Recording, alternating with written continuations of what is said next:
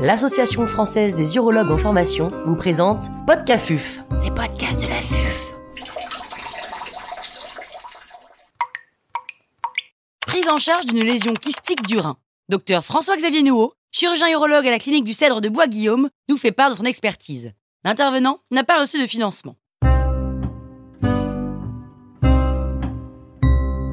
Quelles sont les caractéristiques des tumeurs rénales kystiques Une tumeur rénale kystique est une lésion liquidienne dont une portion plus ou moins importante présente une composante tissulaire siège de cellules tumorales malignes. Ces tumeurs kystiques malignes représentent environ 7% de l'ensemble des tumeurs rénales que nous devons prendre en charge. Cependant, elles se dissocient des tumeurs rénales solides sur plusieurs points qui doivent être connus afin de pouvoir ajuster leur prise en charge à ces spécificités.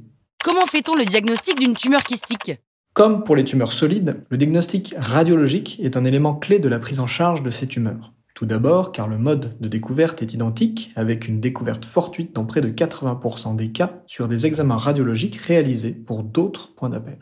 Ensuite, la caractérisation radiologique des tumeurs kystiques est indispensable afin de pouvoir déterminer la prise en charge à proposer. À ce jour, la classification de Bosniak fait référence pour la caractérisation du risque de malignité des tumeurs kystiques et pour déterminer la prise en charge de ces lésions. Cette classification a été initialement décrite par Bosniak dans les années 80 en utilisant une tomodensitométrie avec injection de contraste, avant d'être réactualisée à plusieurs reprises, notamment en 2005 par Israël et plus récemment en 2019 par Silverman.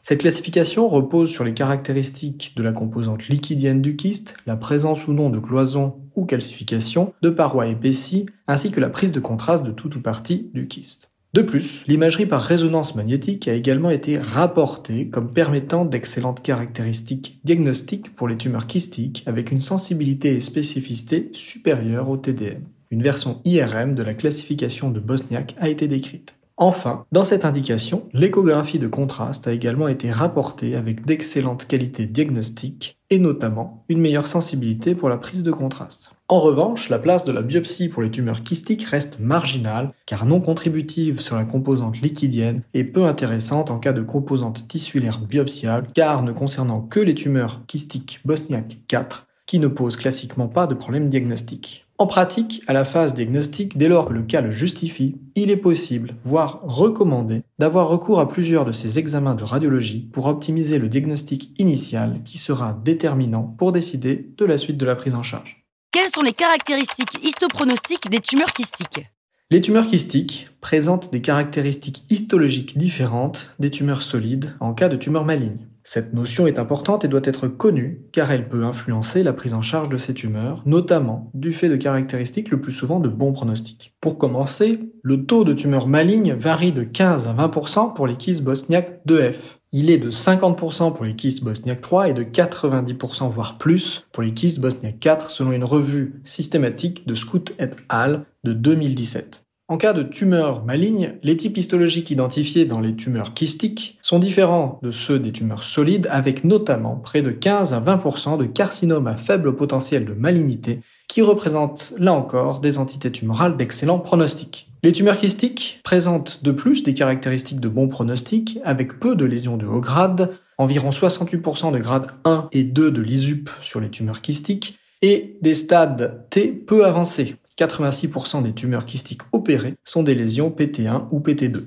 Les études ayant évalué le pronostic des tumeurs kystiques rapportent également un excellent pronostic après traitement avec un taux de récidive extrêmement faible et une survie sans récidive à 5 ans supérieure à 90%. Quelle est la stratégie thérapeutique pour les tumeurs kystiques? Pour les kystes bosniaques 1 et 2, les tumeurs malignes étant exceptionnelles, aucune prise en charge spécifique n'est recommandée, ni traitement, ni surveillance, sauf cas particulier des kystes symptomatiques pour les lésions les plus volumineuses ou obstructives lorsqu'elles sont proches de la voie excrétrice et qui peuvent alors justifier d'un traitement à visée symptomatique. Le plus souvent, celui-ci est réalisé par résection de dômes saillants et marsupialisation du fait de l'absence de risque carcinologique. Pour les tumeurs kystiques bosniaques 2F, une surveillance est de rigueur par imagerie tous les ans pendant 5 ans.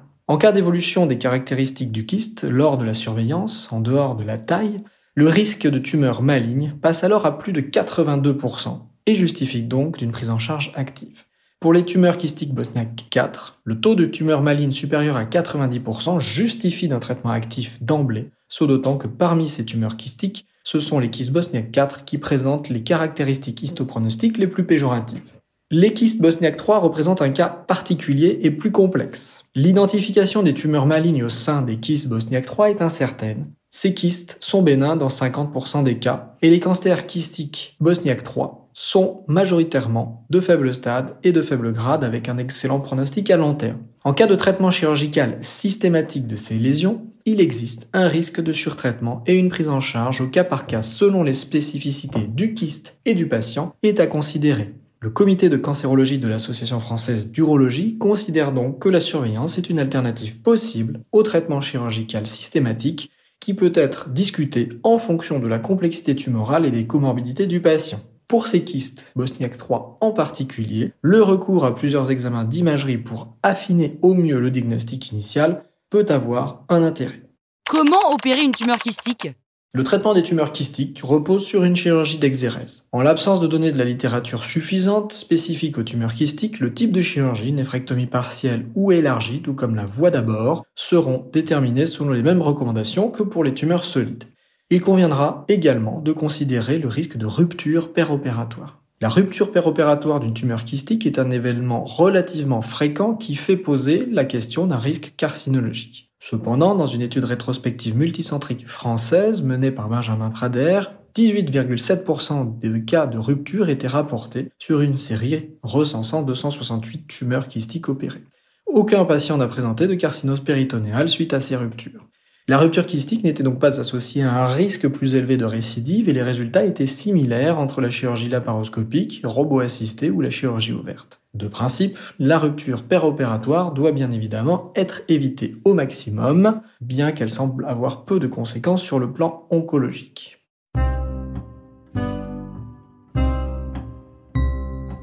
Un grand merci au docteur François-Xavier pour ses conseils précieux. C'était Podcafuf, les podcasts de